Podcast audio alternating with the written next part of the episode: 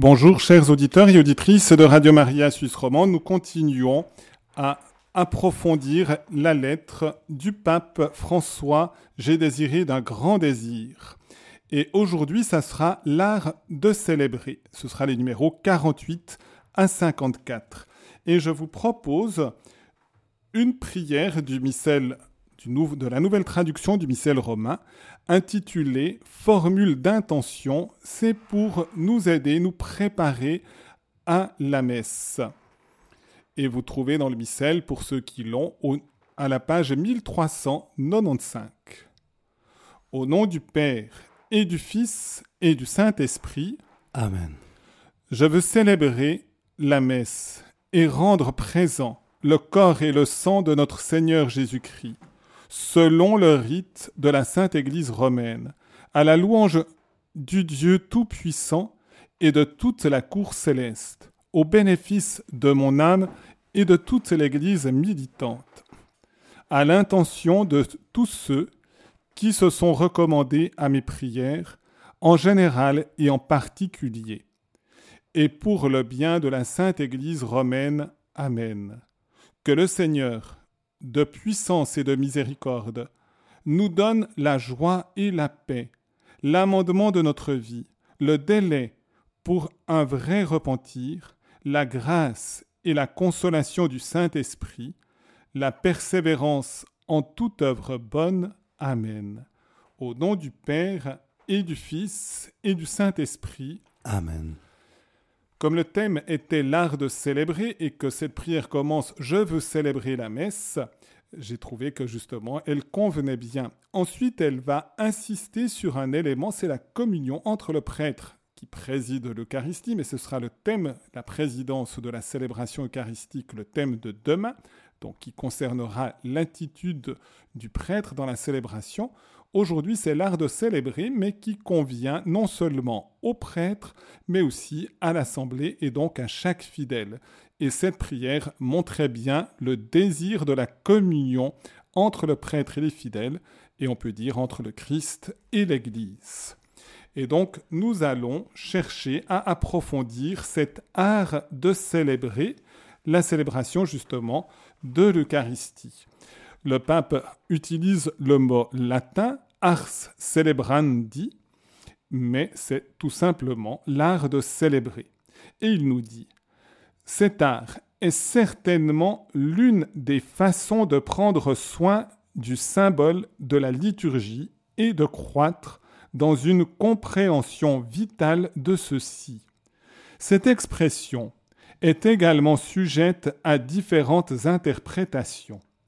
Son sens devient clair si elle est comprise en référence au sens théologique de la liturgie décrit dans Sacrosanctum Concilium, au numéro 7, et auquel j'ai déjà fait référence à plusieurs reprises. L'art de célébrer ne peut être réduit à la simple observance d'un système de rubriques, et il faut encore moins le considérer comme une créativité de l'imagination, parfois sauvage, sans règles. Le rite est en soi une norme, et la norme n'est jamais une fin en soi, mais elle est toujours au service d'une réalité supérieure qu'elle entend protéger. Ici, le pape montre peut-être et insiste sur le fait que c'est un art au sens de l'artiste. Et donc un art, ce travail va nécessiter toute une discipline. Il y aura un élément de technique, mais il va nous le dire, la technique n'est pas suffisante pour faire un art. Pour un artisan, la technique peut être suffisante, mais pas pour un artiste. Et on doit se soumettre en quelque sorte aux règles de l'art. Et dans ce sens-là, il parle des normes. Mais les normes sont toujours au service d'une fin supérieure. La norme n'est pas la fin en soi. Et le pape va souligner quel est cet élément supérieur de la liturgie auquel les normes sont là justement pour les mettre en valeur et permettre de découvrir le mystère, on pourrait dire, de la célébration eucharistique. Comme dans tout art, l'art de célébrer requiert différents types de connaissances. Il y a justement la connaissance entre. Tout d'abord, il faut comprendre le dynamisme qui se déploie à travers la liturgie. L'action de la célébration est le lieu où, par le biais du mémorial, le mystère pascal est rendu présent afin que les baptisés, par leur participation, puissent en faire l'expérience dans leur propre vie. Sans cette compréhension, la célébration tombe facilement dans le souci de ce qui est extérieur, plus ou moins raffiné, ou dans le souci des seules rubriques, plus ou moins rigides. Ici, le pape souligne cette importance d'une expérience, et d'une expérience, pourrait dire, de la résurrection même de Jésus. Nous sommes, par la célébration eucharistique, par le mémorial de cet événement pascal, donc de, sa passion, de sa mort et de sa résurrection, nous sommes mis en communion avec Jésus.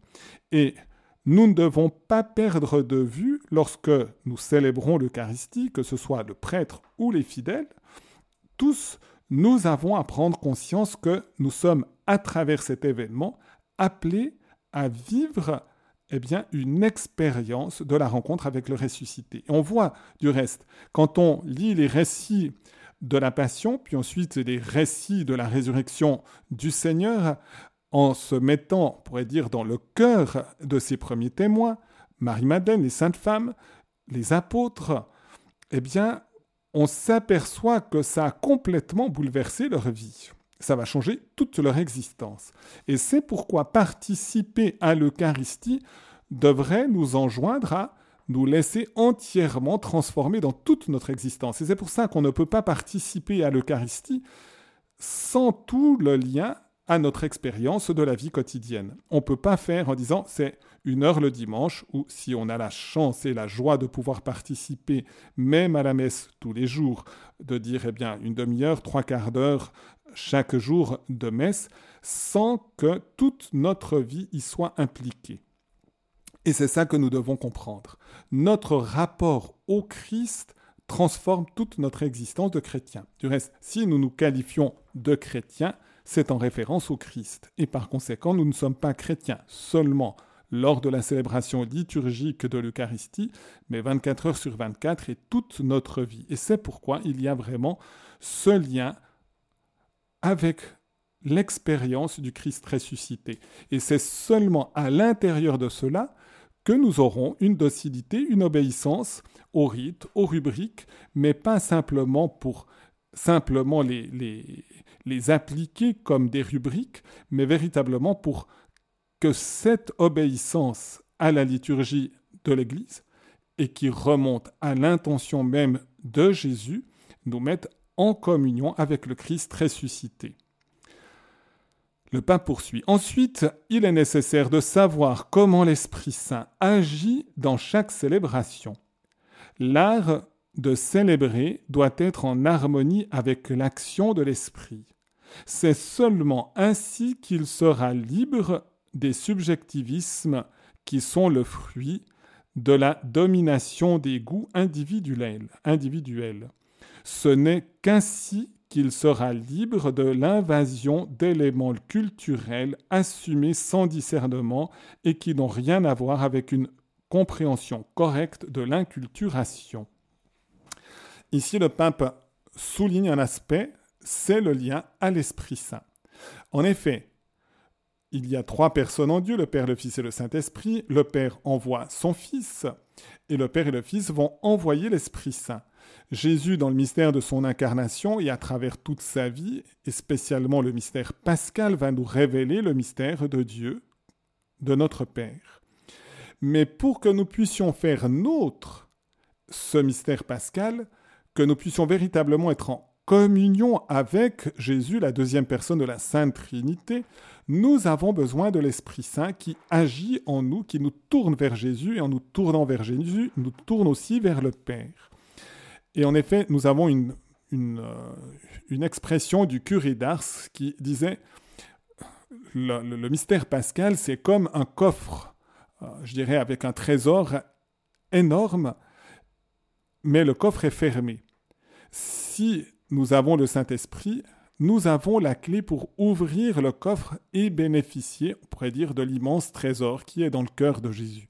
Mais sans cette clé du Saint-Esprit, nous passons à côté, nous pouvons être devant le coffre, mais il est fermé et nous n'avons pas accès à cette richesse.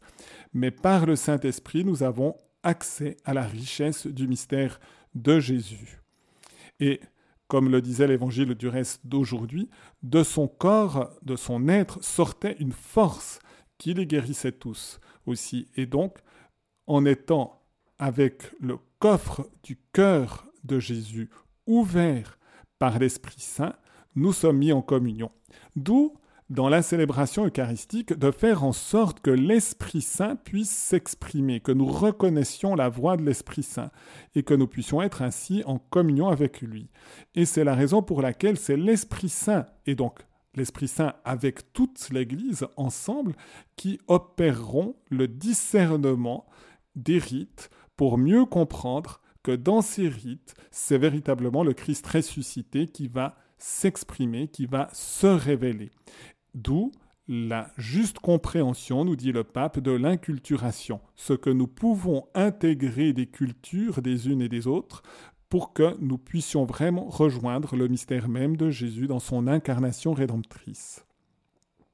Enfin, il est nécessaire de comprendre la dynamique du langage symbolique, sa nature particulière, son efficacité. Si vous voulez, tout ce qui est visible dans la célébration eucharistique, c'est cela le langage symbolique, fait, j'ai déjà eu l'occasion de le souligner, fait référence à quelque chose qui n'est pas visible. C'est le mystère même de Jésus agissant par son esprit et qui nous dépasse complètement.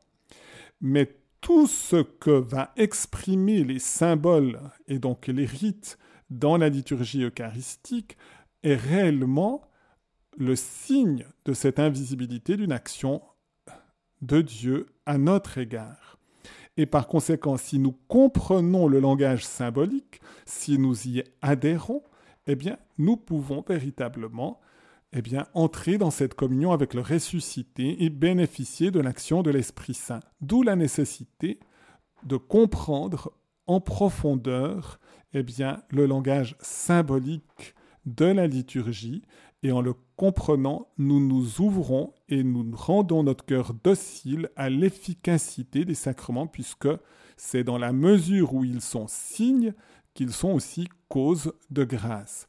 Et la grâce donnée dans chaque sacrement correspond à la signification exprimée dans les rites. Avec ces brèves indications, il devrait être clair que l'art de la célébration ne s'improvise pas. Comme tout art, il exige une application constante. Pour un artisan, la technique suffit, mais pour un artiste, en plus des connaissances techniques, il faut aussi de l'inspiration qui est une forme positive de possession. Le véritable artiste ne possède pas un art, mais il est possédé par lui. On n'apprend pas l'art de célébrer en fréquentant un cours d'art oratoire ou de technique de communication persuasive. Je ne juge pas les intentions, je ne fais qu'observer les effets. Tout outil peut être utile, mais il doit être au service de la nature de la liturgie et de l'action de l'Esprit Saint. Il faut un engagement soutenu dans la célébration permettant à la célébration elle-même de nous transmettre son art. Guardini écrit Nous devons comprendre à quel point nous nous sommes profondément enlisés dans l'individualisme et le subjectivisme, à quel point nous nous sommes maintenant affaiblis et combien étroite est devenue la dimension de notre vie religieuse. L'ardent désir de cultiver un grand style de prière doit à nouveau s'éveiller. La volonté d'essentialité doit aussi revivre dans la prière. La voie à suivre pour y arriver est celle de la discipline, du renoncement aux satisfactions faciles et sans effort, du travail rigoureux, accompli dans l'obéissance à l'Église, pour notre conduite et notre être religieux. C'est ainsi que l'on apprend l'art de célébrer. Je reprends ce paragraphe 50 avec vous et j'aimerais tout d'abord souligner, alors qu'il l'utilise plutôt pour dire on n'improvise pas cet art de la célébration. J'aurais envie, non pas de contredire le pape, vous allez comprendre pourquoi, mais de dire justement, quand une personne a vraiment fait des études musicales soignées, fortes, elle apprend aussi l'art d'improviser. Mais c'est un art que de pouvoir improviser correctement. Mais après, il y a comme une liberté intérieure. Quand on a véritablement acquis la maîtrise de son instrument et qu'on intègre vraiment les possibilités de l'instrument, alors il y a quelque chose d'excellent en improvisant. C'est très fréquent, par exemple, dans la liturgie, au niveau, par exemple, de, de l'organiste, si nous avons un organiste qui est capable vraiment d'improviser, je me souviens un de mes organistes qui était maître aussi d'improvisation, eh bien, euh, il tenait compte, par exemple, de l'homélie, de ce que j'avais dit dans l'homélie. Et ensuite, il faisait une improvisation qui essayait d'illustrer en quelque sorte le contenu de l'évangile et tel qu'il avait été commenté. Et de nouveau, il faut être maître, devenu maître dans l'art d'improviser pour faire une chose comme ça. Sinon, comme je dirais, ça sera un navet. Mais si la personne l'a vraiment intégré, elle pourra recevoir aussi dans son cœur d'artiste ce qu'elle aura reçu dans la liturgie et comme organiste de le faire. Je fais du reste référence. Je participais hier à une célébration solennelle pour les 25 ans du départ de Sainte Thérèse de Calcutta pour le ciel avec les sœurs, les missionnaires de la charité, et l'organiste qui jouait s'est donné vraiment à cœur joie. Je lui ai dit du reste un petit mot à la fin. Il faisait des fioritures et on voyait qu'il avait un bonheur finalement à, rajouter dans l'accompagnement des, chants toutes des, des fioritures très légère, très joyeuse, et on sentait que finalement lui-même avait envie d'exprimer sa joie de sa communion à Sainte Thérèse de Calcutta, et on peut dire par elle sa communion finalement au Seigneur Jésus qui était présent dans l'Eucharistie, que nous célébrions d'une manière festive. Et on voit, c'est une improvisation. Mais une improvisation qui n'est pas une débandade, c'est une improvisation qui a été profondément intégrée. Et l'artiste va révéler cela. Et on peut dire, quand on célèbre, comme prêtre, mais aussi l'Assemblée doit avoir cette même liberté intérieure qui est une liberté non pas de faire n'importe quoi, mais une liberté de l'Esprit Saint pour exprimer finalement sa joie de la communion avec le Christ ressuscité et de trouver les chemins à travers les gestes de le faire. Ça n'a rien à voir justement avec un repliement sur soi individualiste ou le subjectivisme qui reste de nouveau toujours enfermé en soi-même nous avons à exprimer et à exprimer, on pourrait dire d'abord le désir du Christ de venir à notre rencontre. J'ai désiré d'un grand désir manger cette Pâque avec vous avant de souffrir, mais Jésus doit nous communiquer ce même désir dans notre cœur pour que nous puissions y correspondre et, répondre par notre désir, qui est un désir d'espérance, qui est un désir de vie théologale, d'union avec lui, à travers la célébration de la liturgie. Et il y a cette importance justement de découvrir cette action de l'Esprit Saint dans la liturgie. Je vous propose, si vous voulez aussi intervenir, vous pouvez le faire au 021 313 43 90, peut-être de dire une expression ou l'autre festive de votre participation à la liturgie et comment justement vous essayez de vivre aussi cet art de célébrer, quelle que soit votre place dans l'Église, comme prêtre ou comme fidèle laïque, ou comme évêque ou comme diacre. Voilà, il y a de nombreuses fonctions dans l'Église, ou de servant de messe, ou de lecteur, ou d'auxiliaire de l'Eucharistie. Ça peut être justement une manière de mettre aussi nos gestes au service du dessein de Dieu dans la célébration eucharistique.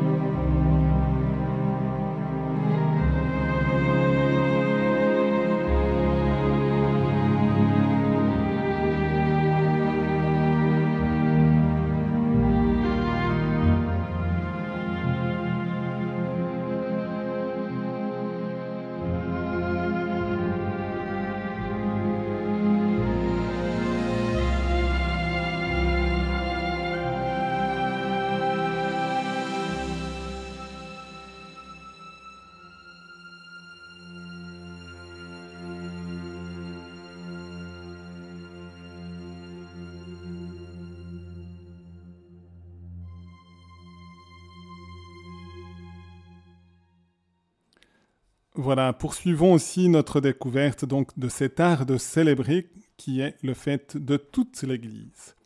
En parlant de ce thème, nous sommes enclins à penser qu'il ne concerne que les ministres ordonnés qui exercent le service de la présidence. Voyez, le pape rend attentif. Tout fidèle est concerné. Bien sûr, un rôle spécifique à la présidence et j'y reviendrai plus spécialement demain. Mais en fait, il s'agit d'une attitude que tous les baptisés sont appelés à vivre. Je pense à tous les gestes et à toutes les paroles qui appartiennent à l'assemblée sans se rassembler. Marcher en procession, s'asseoir, se tenir debout, s'agenouiller, chanter, se taire, acclamer, regarder, écouter. Ce sont autant de façons par lesquelles l'Assemblée, comme un seul homme, participe à la célébration. Et là, le pape fait référence au livre de Néhémie, au chapitre 8, qui avait écouté toute l'âme depuis l'aube jusqu'à midi la parole de Dieu avec des gestes spécifiques et une immense attention, redécouvrant la parole de Dieu après une éclipse de plusieurs dizaines d'années et la joie de se rendre compte que Dieu, eh bien, s'exprimait dans sa parole et le bonheur de l'exprimer. Là, le pape parle justement de divers gestes, d'attitudes du corps que nous sommes appelés à faire ensemble. Et par exemple, quand on prépare une première communion, une confirmation, on fait souvent avec les premiers communions, les futurs premiers communions ou les confirmants, on fait des gestes pour qu'ils soient beaux, signifiants. On pense du reste à travers ces gestes aussi, en voyant l'attitude de tel ou tel, eh bien que l'assemblée, qui est peut-être plus loin, de la foi chrétienne et de l'Église sera touché. De nouveau, je, fais référence, hier, je, voyais quelqu'un qui servait la messe Et je voyais vraiment son, son attitude, sa piété, sa profondeur justement. Et je me dis, voilà, le Seigneur est en train de parler à travers les gestes que cette personne posait et qui s'ouvraient finalement au mystère du Christ, mais peut-être tout simplement en regardant aussi cette personne, ou en regardant justement l'attitude du prêtre, mais aussi en regardant l'attitude de tel ou tel fidèle qui manifeste son amour, son attachement au Seigneur, eh bien, il peut y avoir une grâce de conversion, de sanctification pour ceux qui voient cet événement. Effectuez tous ensemble le même geste, nous dit le pape. Parlez tous d'une seule voix. Cela transmet à chaque individu l'énergie de toute l'assemblée. On peut penser, justement, à travers ce que nous, nous dit le pape ici, au corps qui est l'Église. Chaque membre apporte à tous les autres membres. Et donc, si un corps par exemple, s'il avance, c'est tout le corps, c'est tous les membres qui avancent. Et d'une certaine manière, faire un même geste, non pas justement avec rigidité, mais un même geste parce que nous sommes heureux de poser un même geste qui nous tourne vers Dieu, eh bien, ce sera nous communiquer chaque énergie que chacun déploie dans ce geste à travers justement sa rencontre avec le mystère pascal. Il s'agit d'une uniformité qui non seulement ne brime pas, mais au contraire éduque le fidèle individuel à découvrir l'unicité authentique de sa personnalité, non pas dans des attitudes individualistes, mais dans la conscience d'être un seul corps. Voyez, le corps avance. Si, si, si vous faites un voyage, vous laissez pas votre main à la maison pendant que le reste du corps s'en va. Vous prenez tout le corps avec vous. D'où la nécessité, justement, d'être comme un seul corps dans la célébration eucharistique avec des gestes semblables, mais avec chacun qui va exprimer le même geste, mais avec sa dimension personnelle.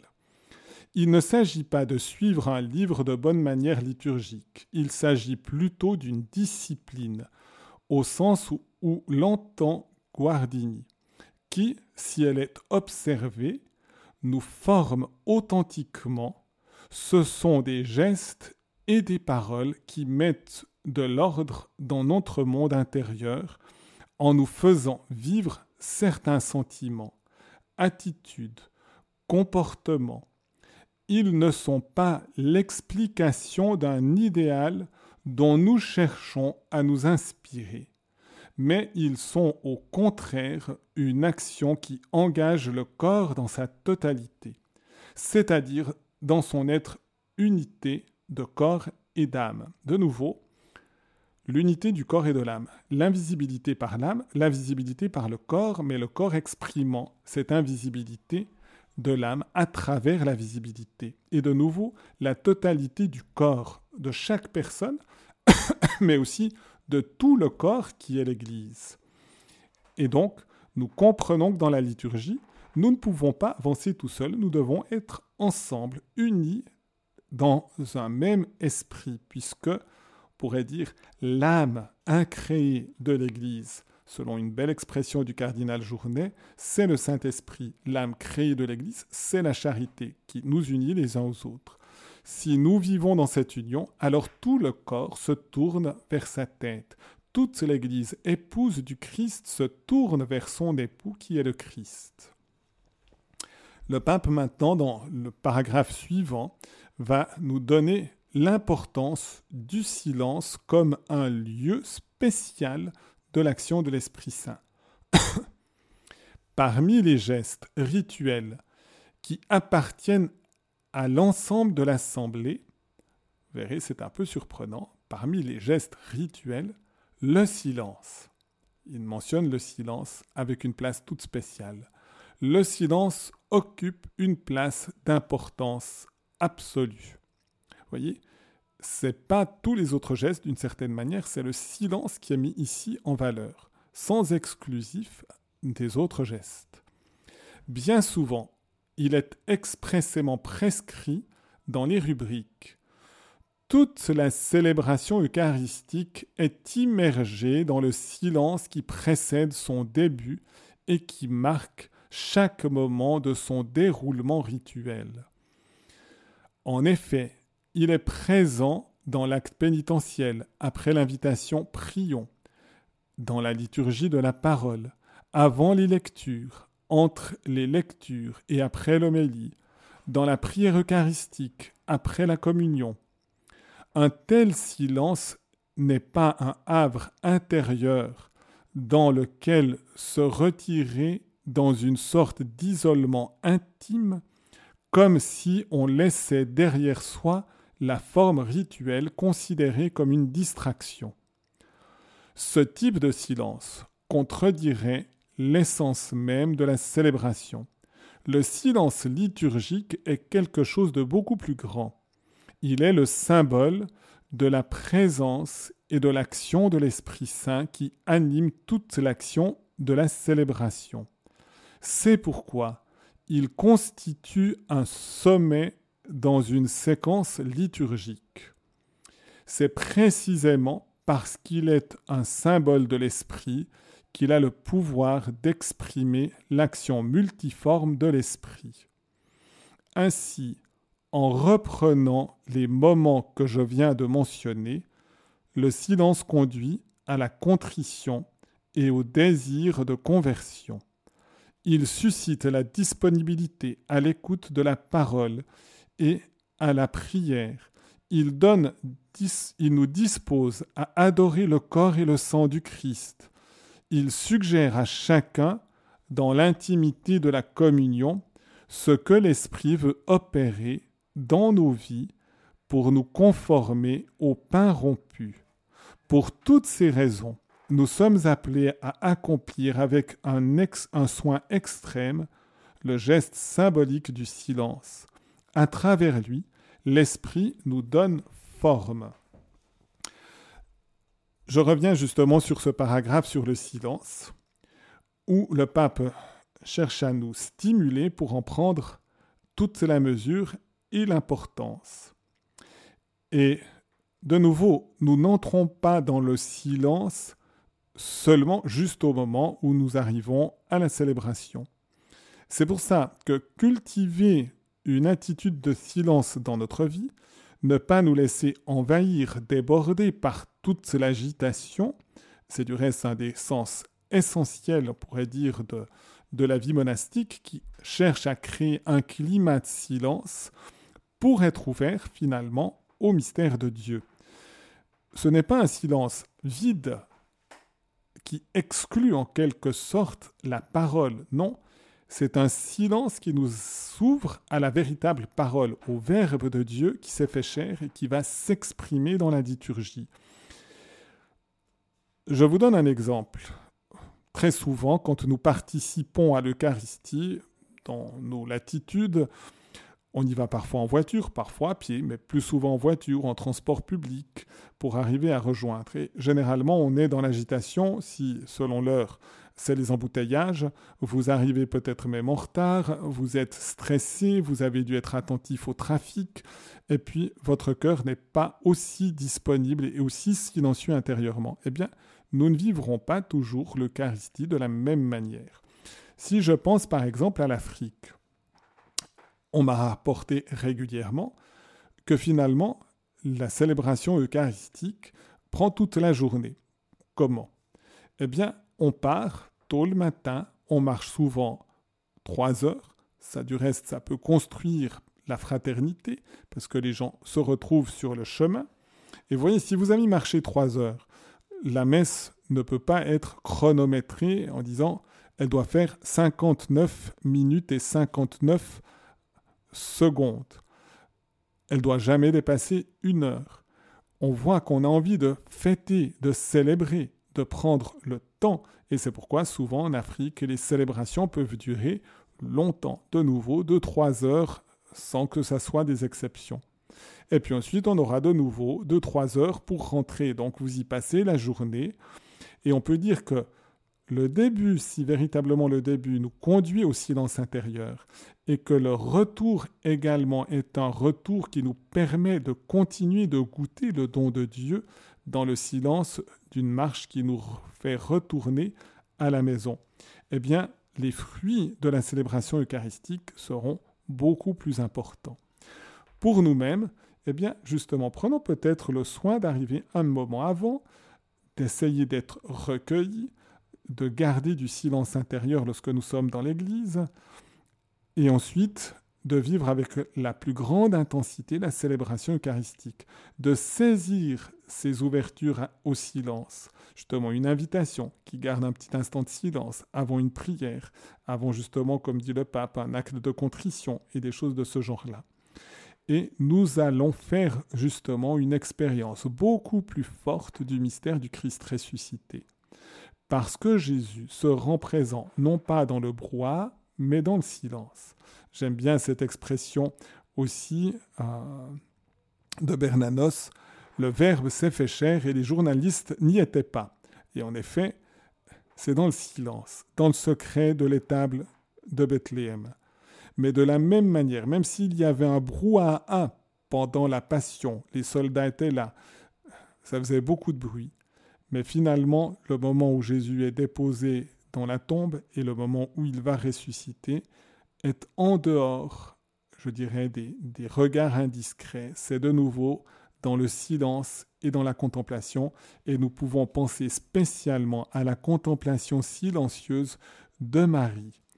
Et dans ce sens, j'aimerais vous proposer eh bien, de prendre un chant, l'exultète de Gouze, ce grand chant qui a une grande densité théologique et qui est justement chanté dans la nuit de Pâques. On pourrait dire, on entre dans la liturgie pascale normalement en essayant de maintenir du silence. Du reste, les catéchumènes qui seront appelés à, être baptisés, on les engage à vivre une journée de silence. Et puis même avec un jeûne pour que le cœur s'associant le corps eh bien, soit plus silencieuse pour pouvoir bénéficier de cette résurrection qu'est la grâce du baptême dans la nuit pascale. Mais on peut dire que le début de la liturgie va être silencieux. On est encore dans l'obscurité. On va être ensuite uniquement éclairé par les bougies qui ont été allumées au cierge pascal. Et c'est à ce moment-là qu'il y a cette annonce de la Pâque, de la résurrection du Christ, vainqueur de la mort, qu'on appelle l'exultète. Et je vous invite à l'écouter.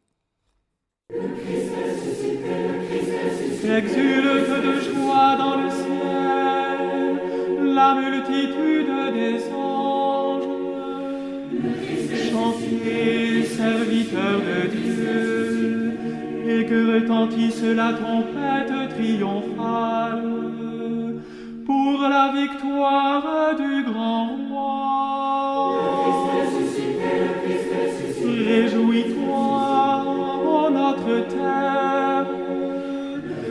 resplendissante d'une lumière éclatante, car il t'a pris en sa clarté, et son règne a dissipé ta nuit. Réjouis-toi, Église notre mère, toute remplie de sa splendeur, et que résonne l'acclamation peuple des fils de Dieu. Le Christ ressuscité, le Christ ressuscité. Unissez, frères bien-aimés, votre voix à la mienne. Pour que je chante en votre nom la merveilleuse lumière du Christ ressuscité. Le Christ ressuscité, le Christ ressuscité,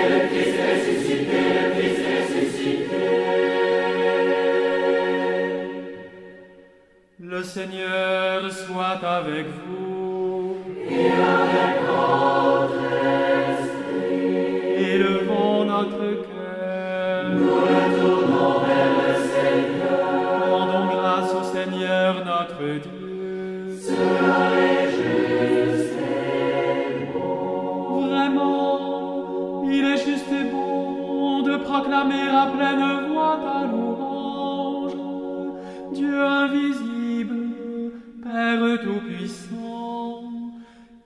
chanter ton Fils bien-aimé, Jésus-Christ, notre Seigneur.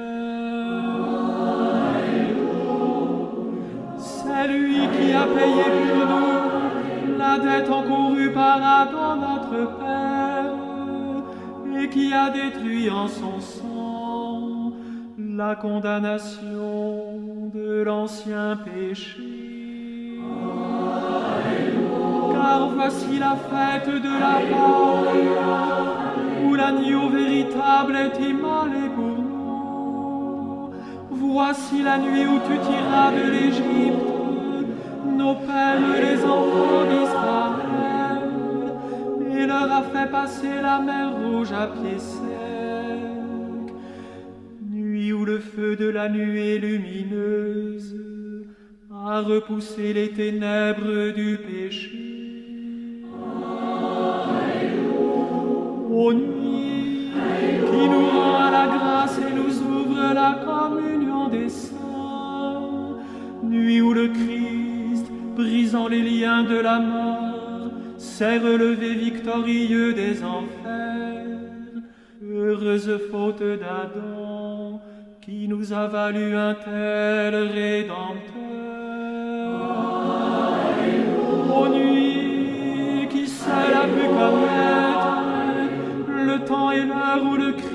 Christ est sorti vivant du séjour des morts, aux nuits dont il est écrit, la nuit comme le jour illumine, la ténèbre autour de moi devient lumière pour ma joie. Ô nuit bienheureuse, où se rejoignent le ciel et la terre, où s'unissent l'homme et Dieu.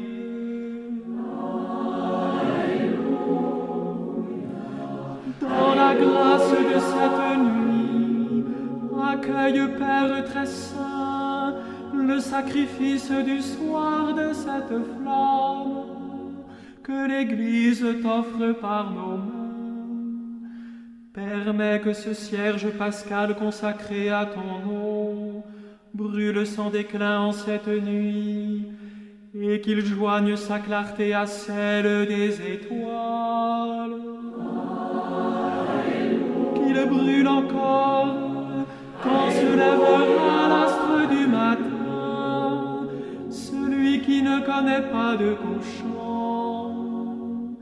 Le Christ ressuscité revenu des enfers, qui répand sur les hommes sa lumière et sa paix.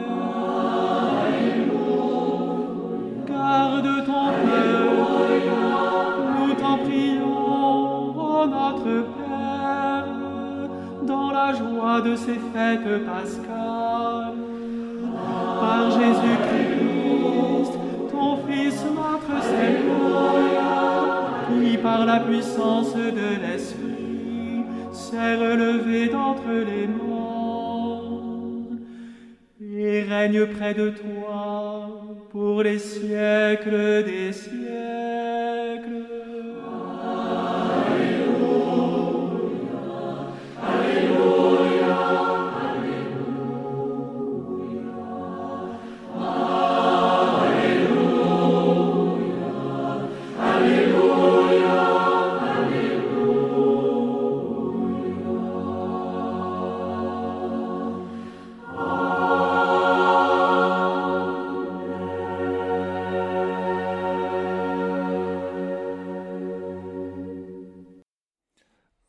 Chers auditeurs et auditrices de Radio Maria, après ce beau chant de l'exultète, qui est un des grands, tout grands chants de la liturgie catholique, de la nuit pascale pour l'annonce de la Pâque. Nous sommes dans ce thème du silence. J'aimerais donner un complément. Du reste, dans l'évangile d'aujourd'hui, avant le choix des douze, eh bien, Jésus fait une nuit de silence en présence de son Père pour entrer dans l'intimité avec son Père avant de choisir les douze. De la même manière, nous sommes invités, à travers l'exemple de Jésus, à avoir aussi du silence dans notre cœur lorsque nous allons à sa rencontre dans le mystère eucharistique, puisque c'est réellement Jésus lui-même qui est là et qui se manifeste à nous.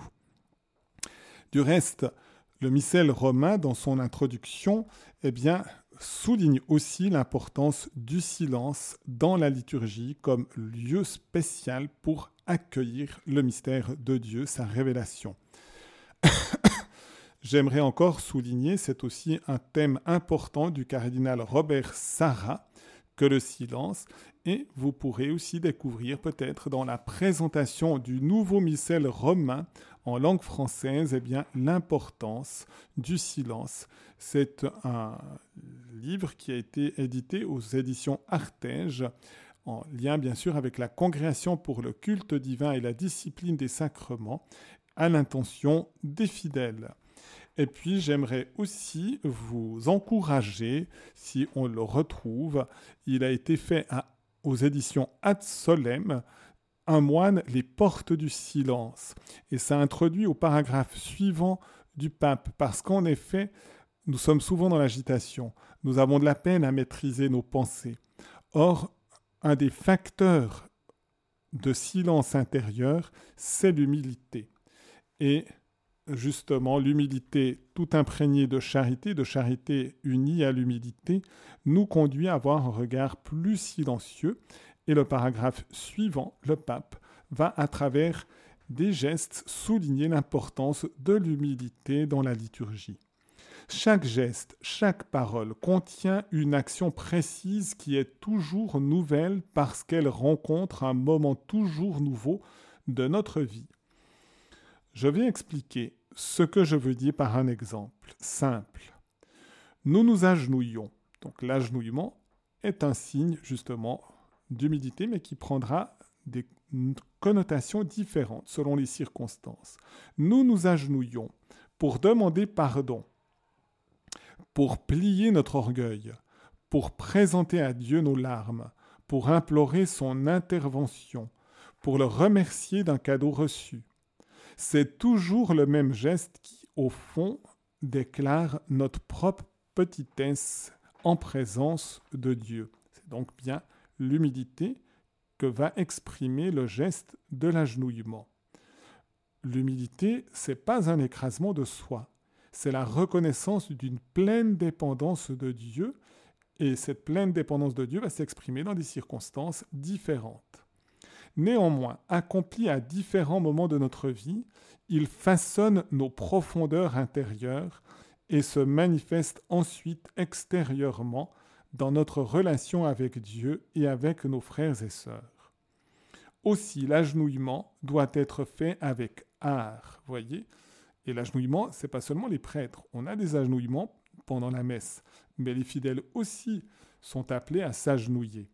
Donc l'agenouillement doit être fait avec art, c'est-à-dire avec une pleine conscience de son sens symbolique et du besoin que nous avons de ce geste pour exprimer notre manière d'être en présence du Seigneur. Et si tout cela est vrai pour ce simple geste, combien plus le sera-t-il pour la célébration de la parole?